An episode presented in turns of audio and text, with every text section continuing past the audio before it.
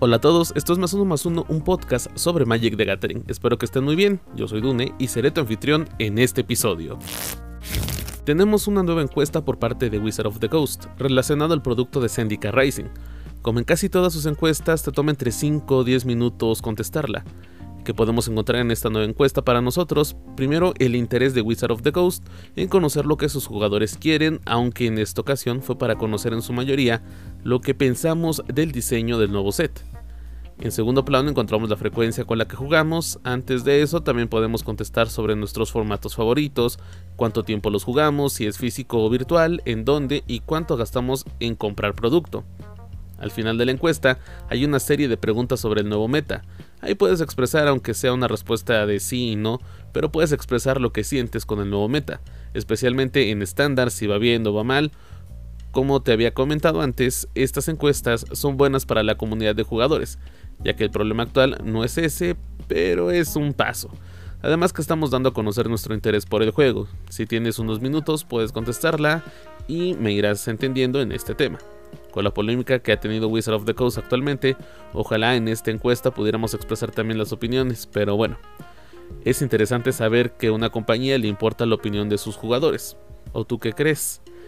¿Que Wizard of the Coast le interesa o que nada más nos tira locos en algunos temas? Otra de las noticias que tuvimos en días pasados es el retraso del producto de Commander Legends. Te comento lo que Wizard of the Coast publicó en su página web. Debido a los desafíos de producción relacionados con la pandemia de COVID-19 en curso, hemos tomado la decisión de retrasar el lanzamiento global completo de Commander Legends hasta el 20 de noviembre de 2020. Esto incluirá todos los productos de Commander Legends, Draft Booster, Collector Booster y Commander Decks. Los lanzamientos preliminares se producirán a partir del 13 de noviembre de 2020. Las promociones preliminares tendrán impresa la fecha anterior. En las regiones donde el juego en la tienda está en pausa, los organizadores pueden realizar lanzamientos preliminares en casa y remotos únicamente. En Magic Online, los productos y eventos estarán disponibles el jueves 19 de noviembre de 2020. Las vistas previas del tan esperado set comenzarán ahora hasta el 29 de octubre de 2020. Sabemos que los jugadores están entusiasmados con este lanzamiento, y por esa razón hemos decidido retrasar el lanzamiento para brindar a todos los jugadores una experiencia completa de Magic. Al mismo tiempo, continuamos adaptándonos a un mundo transformado y agradecemos su paciencia mientras manejamos estos nuevos desafíos. Planeamos entregar nuestros productos tan pronto como sea posible y factible y seguro, y continuamos dando prioridad a la salud y seguridad de nuestros empleados y socios. Esto es lo que escribieron en este artículo. A los jugadores que estaban emocionados por la salida de Commander Legends, pues tendrán que esperar un poco más para poder conocer la colección o tenerla directamente en su tienda local de juegos. Así también vamos a esperar a finales de este mes de octubre para conocer los spoilers de esta expansión. Esperamos que todo esto no retrase futuras expansiones de Magic the Gathering. Te comento que puedes escuchar el podcast en Spotify, Google Podcast, Apple Podcast, Anchor FM y más. Esos más o esos sitios más los puedes encontrar dentro del perfil del episodio en Anchor FM. Recuerda que si escuchas en Google Podcast puedes descargar el episodio para escucharlo después. En Spotify lo puedes descargar solo si eres suscriptor premium. Y en Apple Podcast también puedes descargarlo para escuchar después. Te agradezco el apoyo y el tiempo que te tomas para escucharme. Realmente es de agradecerte mucho. También a todos los que me han enviado sus sugerencias y críticas, se los agradezco y estoy activo en mi cuenta de Twitter que es arroba dune4f, por allá nos leemos. Mal año este 2020 para los que disfrutan del juego en físico o tabletop y para los jugadores de arena y online pues ha sido difícil también. Seguimos disfrutando de los torneos. Para ser sincero, prefiero ver los torneos en tabletop. Tendremos que esperar un poco más de tiempo para poder ver esos torneos nuevamente y emocionarnos con las jugadas. Ahora que ya casi termina el año, también llega el final de los torneos y en la página de magic.gg nos actualizaron información sobre estos torneos y también los formatos en los que se realizarán. Te comento lo que viene en su artículo. Nos escriben que la gran final de la temporada 2020 está a la vuelta de la esquina, a solo dos semanas de distancia y se transmitirá en vivo en twitch.tv diagonal magic, del 9 al 11 de octubre, prácticamente ya en esta semana. Zendika Rising Split está en pleno apogeo y felicitaciones a todos en el Zendika Rising Qualifier Weekend de septiembre que luchó durante dos días de histórico. Bueno, se refieren a que las partidas fueron en dos días de histórico. Y también nos dicen asegúrense de revisar sus listas de mazos si están interesados en lo que han tenido éxito recientemente. Estos son solo los primeros jugadores en desbloquear la clasificación para el próximo Zendika Rising Championship, para el que ahora tenemos la fecha. Marquen en su calendario o sigan el nuestro para el Zendika Rising Championship. Tendrá lugar del 4 al 6 de diciembre. El premio acumulado es de 250 mil dólares y los jugadores de la MPL y la Rivals League compitiendo. Los competidores en ascenso de Magic de Gathering Arena lucharán por los premios, por los primeros lugares, mejor dicho, para el Challenger Gauntlet y su oportunidad de unirse a la liga el próximo año.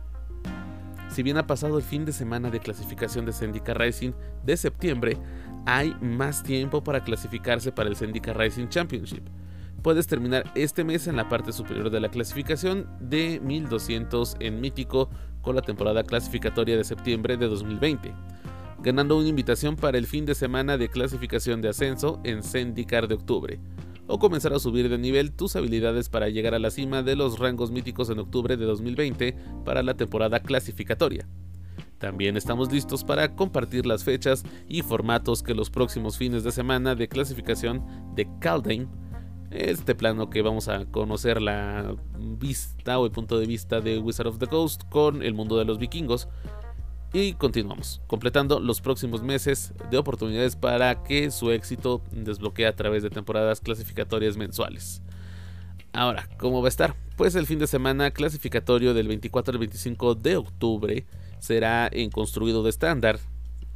Y el método de clasificación del juego clasificado dice que termina entre los primeros 1200 en la temporada clasificada limitada o construida en septiembre de 2020. Y esto es para el campeonato de Zendika Rising es para lo que te vas a clasificar en este fin de semana. Del 7 al 8 de noviembre de 2020, el construido de estándar termina entre los 1200 mejores en la temporada clasificada limitada construida en octubre de 2020 y también te eh, clasificas para el campeonato de Zendika Rising. Ahora, del 19 al 20 o el 19 y 20 de diciembre, es histórico construido termina entre los primeros 1200 en la temporada clasificada limitado construida de noviembre de 2020 y te clasificas para el campeonato de Caldane. Del 16 al 17 de enero de 2021 será histórico construido, terminas entre los 1200 mejores de la temporada clasificado limitada o construida para diciembre, en diciembre de 2020 y te clasificas también para el campeonato de Caldane.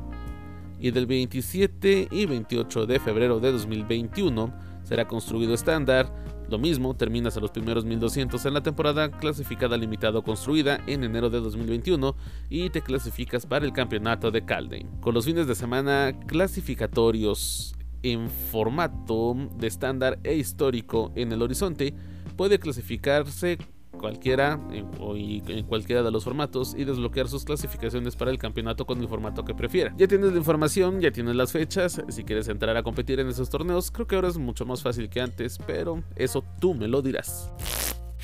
Lo que tiene a todos en un gran dilema, bueno, no a todos, pero sí a muchos jugadores y principalmente en Estados Unidos, es el tema de The Walking Dead dentro del Secret Lair. Hemos visto muchos creadores de contenido estar en contra, muy pocos a favor, eh, muchos miembros de la comunidad que están en contra y algunos coleccionistas que están a favor. Viendo varias encuestas, pues realmente los jugadores no quieren este producto. ¿Pero por qué? ¿Es no el producto? Si no estás familiarizado con este tema, puede que te interese. Tres cosas son según el comité de reglas de Commander, quienes son los encargados de manejar todo lo relacionado a Commander. Así es, no es Wizard of the Coast, es el Commander Rule Committee, quienes se encargan de decir si una carta es muy poderosa o si es una mecánica que afecta al formato. Por lo regular no habían tenido, según yo recuerde, muchos problemas. El más reciente fue con los Companion, que si iban a ser parte de las 99 cartas del deck o si seguían la misma regla que los otros formatos. Y el baneo el mismo día que salió el spoiler de Lutri de Spell Chaser, al ser un Companion o Commander que se puede pasar de lanza en la partida. Bueno, ellos también se encargan de las reglas del juego, de la lista de baneos y restricciones, en fin, de todo. Ellos encontraron dentro de una transmisión tres temas que son los que más afectaban o más disgustaban a la comunidad. Vamos a ir platicando de ellos poco a poco. Primero cuando salió el producto de The Walking Dead, este producto de Secret Lair, muchos jugadores pidieron que se banearan automáticamente estas cartas. Regresamos a la pregunta, ¿por? ¿Muy poderosas? ¿O qué tienen de mal? Espero poder expresar bien el sentir de la comunidad para las personas que no están al tanto del tema. El asunto es el siguiente. Las cartas son con borde negro. ¿Y eso es malo? Si eres nuevo, pues una carta con borde negro es permitida en todos los formatos. Existen cartas con bordes blancos y bordes plateados. Los bordes plateados no son permitidas en los formatos de juego. A menos que en Commander tu comunidad permita jugar con ellas, pero no es un tema, eso es un tema de cada comunidad. Las cartas con borde plateado se han usado para hacer promociones en otras franquicias, como My Little Pony y Transformers hasta Dungeons and Dragons. Y al ser estas nuevas cartas con borde negro, el mismo Wizard of the Coast dijo que son válidas en Legacy Vintage y Commander. Esto hizo que saltaran las alarmas, no tanto por las mecánicas o si son muy poderosas. Antes de pasar a, los, eh, a las razones del Commander Rule Committee, según lo que leí en, en los comentarios de redes sociales sobre este tema, es que los jugadores más viejos se sienten traicionados por Wizard of the Coast al romper sus promesas otra vez. Así es, ya ha pasado antes. En los 90 con las cartas que cambiabas al comprar un libro, te venía un código que cambiabas por una carta que era única. Ahí venía Mana Crypt y al ser piezas limitadas, pues ahora ya sabes por qué es una carta tan cara. Lo más reciente fue cuando sacaron las promos de Booyah Box, que solo podías conseguir ahí. ¿Te acuerdas de Nexus of Fate? En tu Booyah Box la podías conseguir y de nuevo era muy limitado. Ahora con la salida de este Secret Lair, Wizard of the Coast rompió su promesa al no hacer productos así también la de la misma división de Secret Lair. En la descripción de la página web del producto especifican que son cartas para coleccionar y que no serán únicas o que tengan mecánicas únicas y que nunca en la vida pues van a ser así. ¿Y qué pasó? Pues que estas cartas nuevas son únicas, lo que hizo molestar más a los jugadores. Ahora, lo que el Commander Rule Committee dijo es que destacaron tres grandes disgustos. En los jugadores que estaban en una transmisión también en las encuestas que hicieron en sus redes sociales y en los comentarios. Sheldon Menery es parte del comité y en una transmisión de Twitch con la comunidad expresando su sentir y con la esperanza de que esto fuera detenido por ellos. Y es que otro malestar es que la empresa se está aprovechando de los productos limitados. Eso es lo que también leí en los comentarios. Al ser cartas que se pueden jugar en Legacy, que es un formato popular, pues quien nos asegura que se pueda volver a dar pero ahora en cartas de estándar. Según la comunidad se aprovechan del fenómeno de tener algo limitado y el miedo de que tú no lo puedas conseguir. También que solo puedes conseguir con ellos y en tu tienda local de juegos, pues no. Eso hace pensar a los jugadores que se aprovechen de esto para vender productos únicos a precios elevados. Le aparece plan de Jace con tanto juego mental. Esa es otra cosa que tienen a los jugadores preocupados, que esto podría ser que la empresa, mejor dicho, quien tiene el poder de Wizard of the Coast, no exactamente ellos, podría abusar de esto en el futuro con los jugadores.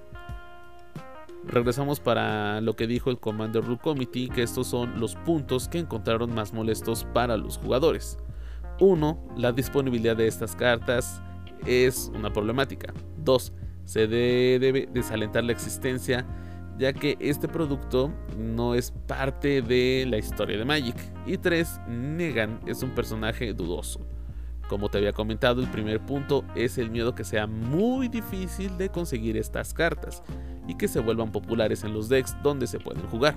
El segundo punto es algo que también molesta a los jugadores, el hecho de que ahora The Walking Dead es realmente parte de Magic. Así es, ahora ellos son parte del juego y el tercero es el personaje de Negan que si lees los cómics o ves la serie sabrás que es uno de los personajes más agresivos del universo de zombies. Esto es lo que han encontrado molesto para los jugadores y la posición del Commander Rule Committee es que no serán baneadas. La comunidad se sintió abandonada con esta respuesta y ahora solo esperan que Wizard of the Coast decida que estas cartas pueden salir con el borde plateado antes de que se mande la producción o que realmente se puedan imprimir cartas que sean parte del juego y no al revés para que me entiendas, que se haya hecho lo de Ikoria, que las cartas son de Magic, pero tienes artes alternos con la temática de Godzilla, y no que primero sean de una franquicia y luego parte del juego.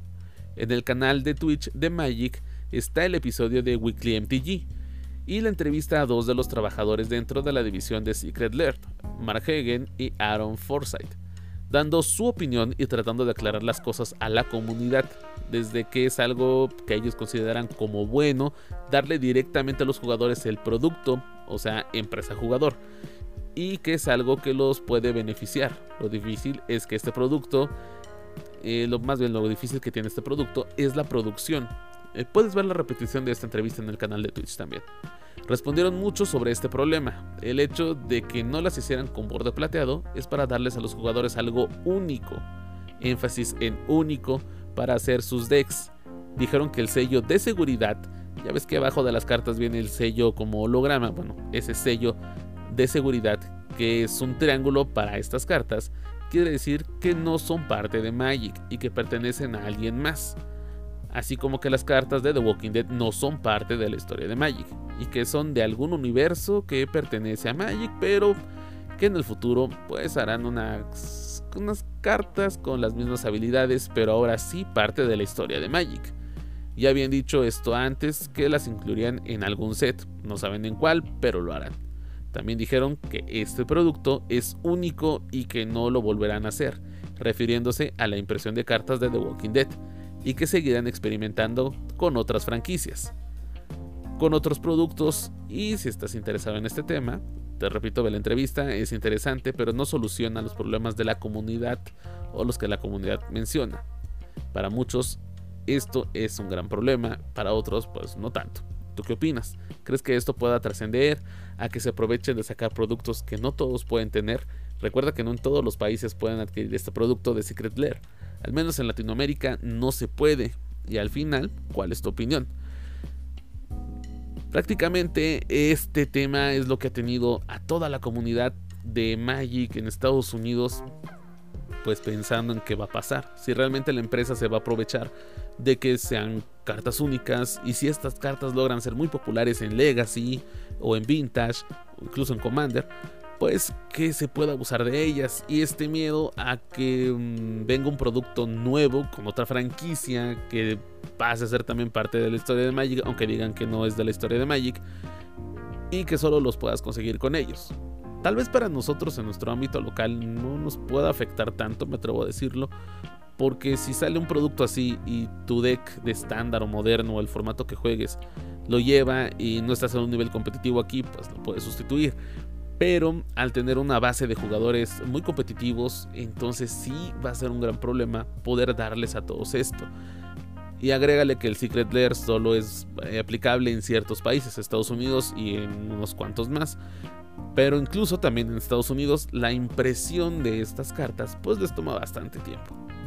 Ahora, si no los tenemos en Latinoamérica, ¿cómo lo podemos conseguir en Latinoamérica? Ese es el problema que muchos eh, mencionan para la región de Latinoamérica. Para la región de Estados Unidos es el hecho de que la empresa que maneja Wizard pues se abuse de esto, de que ah, tengas este problema de es algo que sale y no lo voy a poder adquirir y lo tengo que adquirir porque todos lo van a tener y yo también lo quiero tener. Entonces, eso hace también que piensen muchos jugadores que se puedan abusar. Y por la parte de los coleccionistas, pues muchos están como que pensando entre adquirirlo o no, eh, dejarlo por ahí añejar y ya en unos cuantos años ver si sube el precio, baja el precio. Pues tomando de ejemplo lo que pasó con estos promos de libros que tenía el código lo canjeabas, pues Mana Crypt es una carta muy cara. Si es una carta justamente de ese arte, de, con el código de los libros, es muchísimo más cara. Se ha reimpreso unas cuantas veces, pero aún así sigue estando cara. Y así eh, podemos hablar también, por ejemplo, lo que te había comentado de los Box que empezaron con Dominaria. Si recuerdas, eh, en español creo que se llamaban Cantayama y Clamasol este commander o este comandante, mejor dicho, que estaba planeado para ser eh, un brawler, un comandante de brawl. Y pues esa era la intención del principio porque en Dominaria fue cuando salió el formato de brawl. No funcionó tanto como Commander, porque Commander es muchísimo más popular, pero el Brawl era una forma de acercar a los jugadores nuevos o los jugadores de estándar al formato de Commander. Esto pues también no funcionó. Después vino Nexus of Fate. Luego también ahí podías encontrarte este Kenrit, que Kenrit de Return King. Pues sí está siendo jugado, pero no está usándose como se usó con Nexus of Fate. Y actualmente en eh, Ikoria estoy bien, creo. Cuando vino este Buya Box del perrito y el gato, pues también eh, no es una carta que se está usando ni nada. O sea, hay promos que son aceptables, pero el hecho de que sean promos, que tu producto diga que no son únicas y que son mecánicas eh, que no van a ser utilizadas en el juego y al final termine sacándolas, pues hizo que los jugadores eh, o la comunidad de Magic se sienta traicionada y que el comité de Commander pues tampoco haya tomado cartas en el asunto. Realmente mm, no sé si depende mucho de ellos esta decisión, pero Wizard en la transmisión quedó muy claro, o los que trabajan con Wizard, quedó muy claro que el producto va a salir porque va a salir y va a ser porque va a ser con el borde negro. Y pues con lo que quieren hacer que la comunidad esté más tranquila es con que ahora las promos con el triángulo, pues quiere decir que no son parte del universo de mm, Magic sino que son una colaboración nada más con alguna otra empresa. Eh, The Walking Dead en Latinoamérica no sé qué tan popular sigue siendo. En Estados Unidos al parecer sigue siendo muy popular. En Latinoamérica, desde mi punto de vista, creo que la serie se perdió mucho desde hace varias temporadas y como que ya es necesario darle un descanso.